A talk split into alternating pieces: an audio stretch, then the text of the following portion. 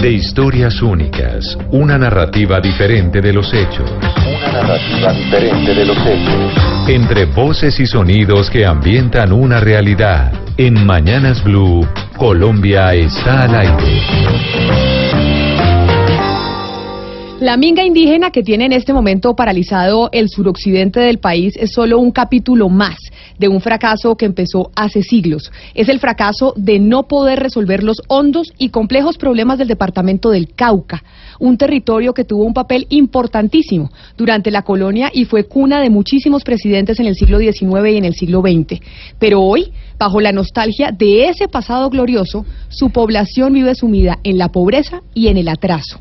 El Cauca, quizá como ningún otro departamento, reúne de manera dramática todos los problemas estructurales de Colombia, que son la violencia, el narcotráfico, la pobreza, la concentración de la tierra y una economía premoderna.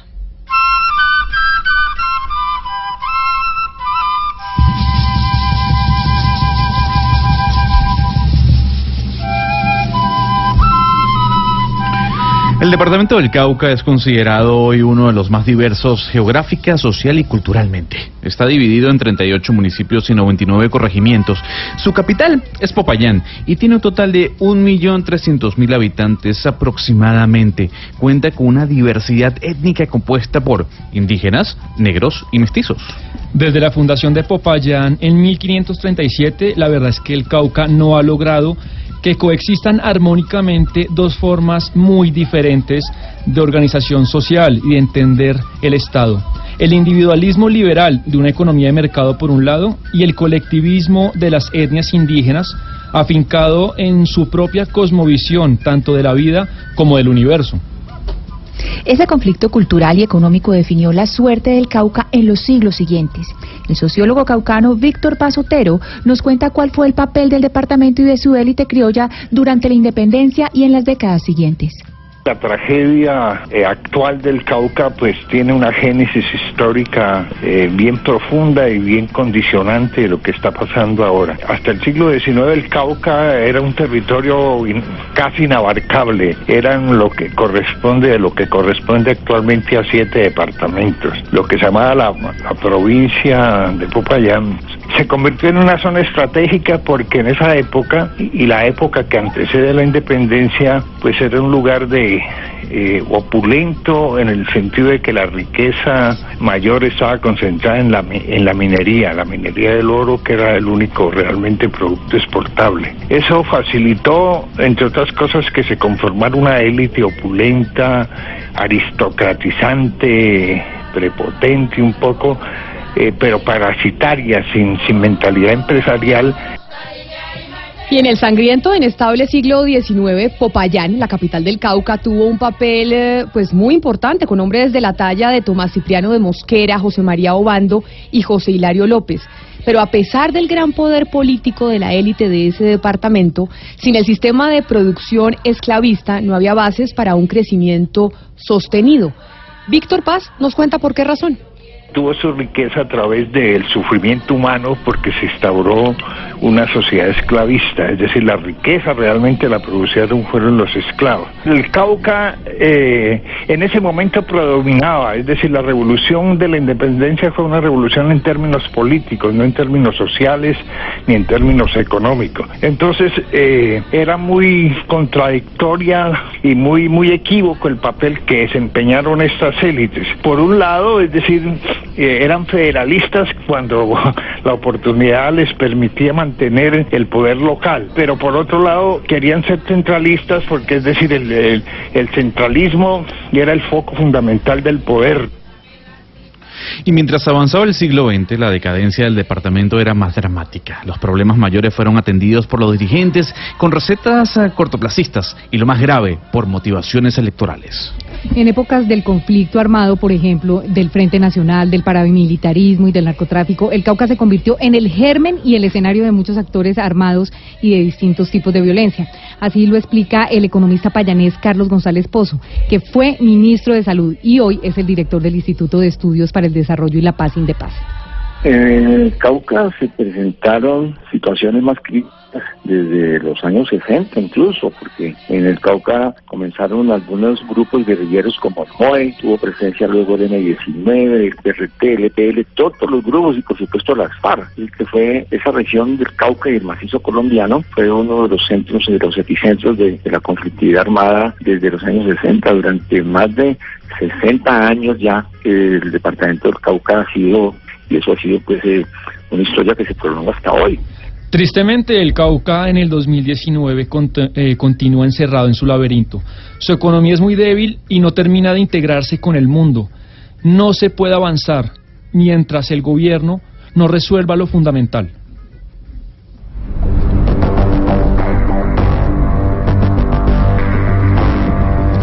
En Colombia, la concentración de la tierra y su uso ineficiente e improductivo es un problema muy serio. Según la Confederación Internacional de Organizaciones y Comunidades Indígenas, oigan esta cifra, el 1% de la unidad de producción más grande del país controla el 81% de la tierra en Colombia. Solo el 1% de la gente que produce concentra el 81% de la tierra en Colombia. Somos el país más desigual de América Latina en la distribución de la tierra.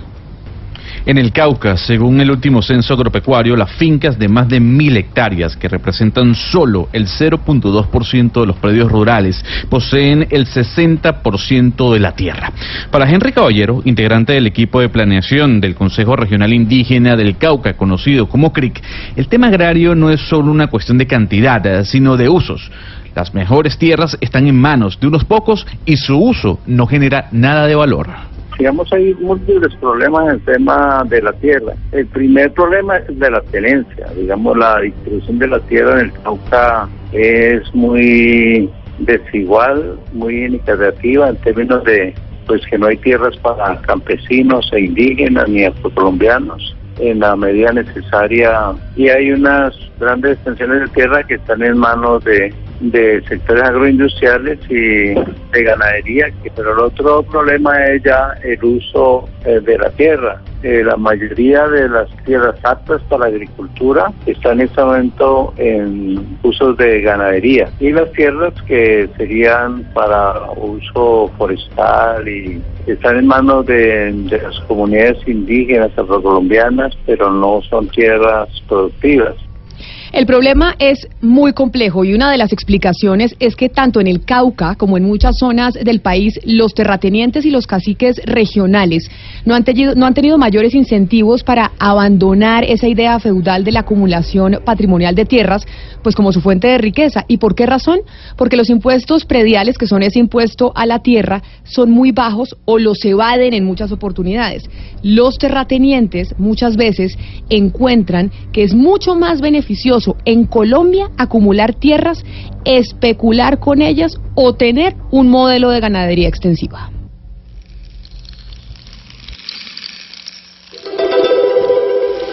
El cultivo y tráfico de drogas es otro de los grandes problemas del suroccidente de Colombia. Según el reporte de drogas 2018 del Ministerio de Justicia, entre Nariño, Putumayo y Cauca se cultiva el 45% de la coca del país. La población queda en medio del fuego cruzado de grupos ilegales que tienen sometido al departamento a su ley de sangre y de oro blanco. La desaparición de las FARC como bloque militar en el 2016, el vacío de poder territorial generó una tenebrosa disputa por el control de rutas, de cultivos y de minería ilegal. Esta guerra diaria la libran disidencias de las FARC, un ELN que se ha fortalecido en los últimos años, grupos de otras regiones, entre otros narcotraficantes. Le pedimos la opinión a dos caras de la moneda en esta oportunidad. Por un lado, a la senadora María Fernanda Cabal, que como miembro del partido del presidente Iván Duque cree que el departamento del Cauca es un territorio estratégico para los narcotraficantes. Su condición geográfica, que facilita la producción masiva de coca y sirve de corredor estratégico precisamente en el territorio que está bajo control de los indígenas. Y por el otro lado, pues le consultamos a Edgar López Gómez, quien era el jefe, pues quien es un jefe extinto del bloque occidental de las FARC y se le conocía en su momento como alias Pachochino. Para el señor López Gómez, el narcotráfico en el Cauca es la consecuencia de la pobreza absoluta y del abandono estatal al Cauca se le quiere estigmatizar con que sea un corredor del narcotráfico. No, yo creo que más bien el Cauca no es corredor del narcotráfico. Yo creo que con ese eslogan lo que se quiere hacer es desconocer el carácter político y social de las luchas que se están desarrollando en el departamento. Porque no es cierto que el Cauca sea, tenga que ver con el corredor del narcotráfico. El narcotráfico se permea por todas partes de Colombia y pues los campesinos en medio de la miseria no tienen otro, otra cosa que hacer sino recurrir a la venta y a producirla.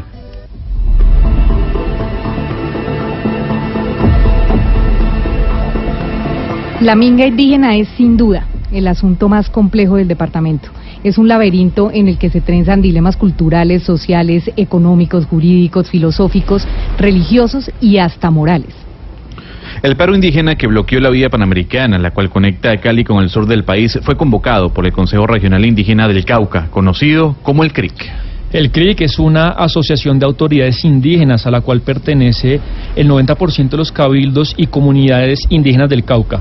Fue fundado en 1971 y hoy en la actualidad lo constituye 115 eh, cabildos y 11 asociaciones de cabildos de los pueblos indígenas Nasa, Huambiano, Yanaconas, Coconucos, Emberas, Totoroes, Inganos El CRIC dice además que solo se sienta a dialogar en una mesa con el presidente Iván Duque, que lo quiere sentado en la mesa, pero además le pide al gobierno 4.6 billones adicionales a los 10 que están contemplados para ellos en el Plan Nacional de Desarrollo y también le solicitan 41 mil hectáreas adicionales para sus comunidades.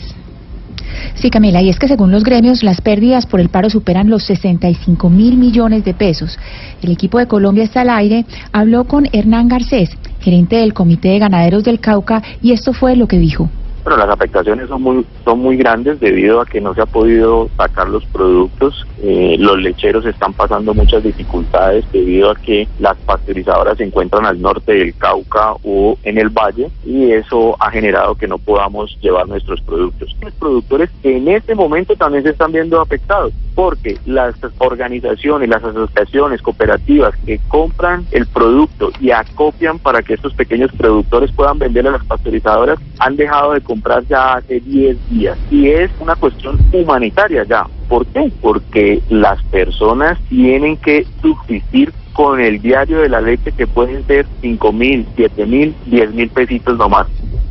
En la opinión pública las aguas están divididas. Para algunos eh, la minga es un mecanismo extorsivo que busca aumentar una serie de privilegios injustificados, mientras que para otros esa agitación indígena es justa y reivindica la deuda histórica que el Estado tiene con estos pueblos. Camilo González Pozo está convencido de lo segundo.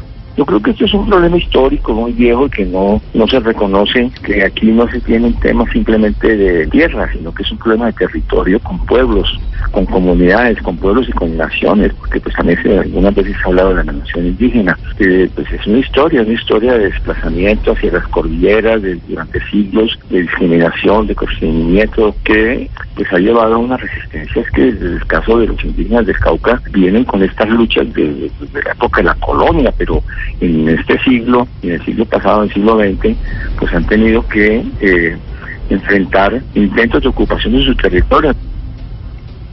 Aunque por otro lado encontramos un testimonio sorprendente. José Antonio Vitonas, líder indígena NASA del Cauca, nos contó que a sus 14 años el CRIC lo entregó a las filas de la FARC. Está convencido que los líderes del CRIC malgastan los recursos y no solo eso, engañan a sus comunidades. Yo fui a muy temprana edad, acercándome a los 14 años, fui entregado por algunos líderes indígenas a la guerrilla, a la FARC, cuando apenas estaba ajustando los 14 años. El CRIC como organización indígena siempre se ha declarado en una organización víctima del conflicto armado, pero esto es una farsa, esto es una farsa. Enseñan a odiar al Estado, a las comunidades indígenas, pero ellos sí necesitan de, del Estado para seguir haciendo eh, sus atrocidades con estos recursos que se necesitan y que se desfalcan los líderes indígenas con estos recursos eh, han convertido en víctima a su propio pueblo, utilizan a la comunidad como útiles inútiles para hacer de que lleguen recursos, pero son recursos que son manejados sin Dios ni ley entender el departamento del Cauca buscamos diferentes voces, para entender su historia, para saber por qué razón allí confluyen tantos problemas en el país. Lamentablemente hay una situación que se repite y es la falta de respuesta de parte del gobierno nacional. Nosotros nos comunicamos con el Ministerio del Interior, la ministra Nancy Patricia Gutiérrez, quien es la que se está encargando de negociar con eh, los indígenas del Cauca. Y fue imposible que nos diera una explicación, una respuesta de parte del gobierno. Igualmente también nos comunicamos con el ejército y el ejército tampoco dio respuesta. Y acá lo que estamos tratando es de entender una zona, entender un territorio para saber por qué hay unas manifestaciones de los indígenas de ese departamento que están poniendo en jaque el país. Este conflicto es responsabilidad de todos los liderazgos del departamento y el país y del gobierno nacional y su, su solución pues pasa por ellos también. Y por esa razón, para terminar este especial sobre el departamento del Cauca, queremos dejarlos con las voces de algunos de, sus protagonistas y recordarles que pues la verdad no es monopolio de absolutamente nadie. La verdad la tenemos que construir entre todos y estamos en mora de construir esa verdad de lo que pasa en el departamento del Cauca. Edgar López Gómez es jefe del bloque occidental de las FARC. Participen de las decisiones que se van a tomar con ese dinero, que ellos participen de la planeación, de la ejecución, también del control y puedan valorar los resultados directamente. María Fernanda Cabal, senadora por el Partido del Centro Democrático. La solución proviene en que haya autoridad firme del gobierno y la instauración de unas relaciones basadas en el cumplimiento de acuerdos donde los indígenas no solamente sean sujetos de derechos, sino de obligaciones. Deben respetar la propiedad privada, los derechos de los demás ciudadanos, de los demás indígenas. Hernán Garcés, gerente del Comité de Ganaderos del Cauca. La idea es comenzar un trabajo y un camino que nos permita liderar el desarrollo del departamento entre todos los actores, porque nosotros eh, tenemos una postura que es el departamento es de todos y para todos. Camilo González Pozo, exministro de Salud y director de Indepaz. Todos los sectores del Cauca, incluidos empresarios, académicos, políticos, parlamentarios, organizaciones sociales, elaboraron el gran documento que se llama el Pacto por el Cauca, donde están formulados los problemas centrales para darle respuesta en el cuatrenio, incorporando en el plan de desarrollo y en otras iniciativas presupuestarias. El Cauca es el tercer departamento más pobre de Colombia. Existe una situación de necesidades básicas insatisfechas, una situación de precariedades eh, económicas y está saliendo y intenta salir de una situación de violencias, de conflictos armados y hay una gran voluntad de la gente en todos los sectores. El gobierno debería firmar el pacto por el.